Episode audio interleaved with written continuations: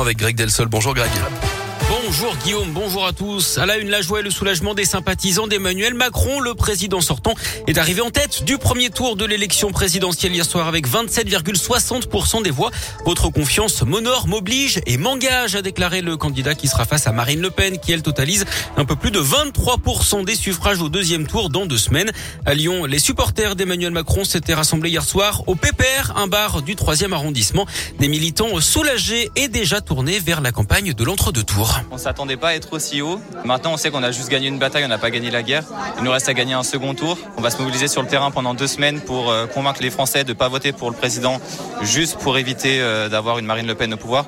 Mais bien parce que le projet qu'il présente est le meilleur pour la France et pour les cinq prochaines années. Ah, extrêmement joyeux. Je suis impressionné du coup par le haut niveau qu'on ait pu atteindre ce soir. Un peu moins joyeux par rapport aux, enfin, face aux extrêmes qui ont eux aussi du coup un un score assez élevé. Sur le deuxième tour, ça va être euh, compliqué parce que je pense qu'on est tous fatigués. En même temps, c'est le moment où on devrait le plus se serrer les coudes. La France a besoin d'Emmanuel Macron euh, pour les cinq années qui viennent.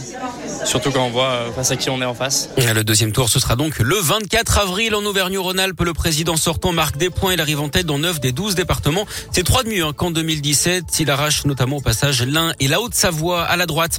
L'abstention, elle a été plus élevée hein, qu'il y a 5 ans, 25,14% pour ce scrutin. Et puis au chapitre des déceptions, on retiendra la débâcle des Républicains. Valérie Pécresse totalise moins de 5% des votes. Déception également pour les Verts. Yannick Jadot dépasse à peine les 4% et demi. Les militants savaient que leur candidat ne serait pas dans le trio tête, mais ils n'imaginaient pas un score aussi faible. Eline et Mathieu, 25 ans tous les deux, regrettent hein, que l'écologie ait occupé si peu de place dans la campagne. Ça m'affecte surtout, euh, je pense en tant que jeune euh, aujourd'hui en 2022, parce que après euh, bah, le rapport du GIEC par exemple, qui est très récent, qui est encore ancré dans nos mémoires, on ne sait pas sur quelle planète on va vivre en fait et quelle planète les politiques sont en train de nous laisser. C'est un peu douloureux ce soir de voir ce résultat. Bah forcément, c'est un score qui est légèrement décevant, hein, d'être en dessous des 5%, d'autant qu'on avait une bonne dynamique militante sur le terrain.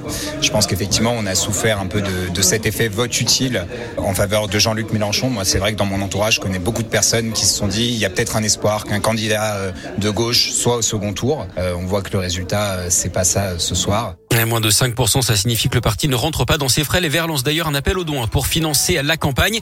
Les résultats des autres candidats dans le détail, Jean-Luc Mélenchon termine troisième de ce premier tour avec un peu moins de 22% des voix. Eric Zemmour est plus loin avec 7%. Jean Lassalle 3,1%, Fabien Roussel 2,3%, Nicolas Dupont-Aignan 2%, Anne Hidalgo est sous la barre des 2%, le score le plus bas dans l'histoire du Parti Socialiste. Philippe Poutou et Nathalie Arthaud ferment la marche dans cet ordre.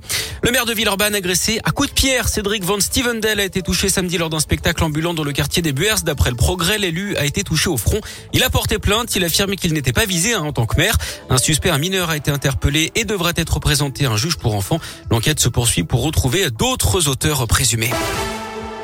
Du sport, du foot, l'OL l'a fait match nul à partout hier à Strasbourg. Ils sont dixièmes de Ligue 1 et les jeunes de l'OL se sont qualifiés pour la finale de la Coupe Gambardella. Les Lyonnais ont éliminé 3 3 buts 1 hier.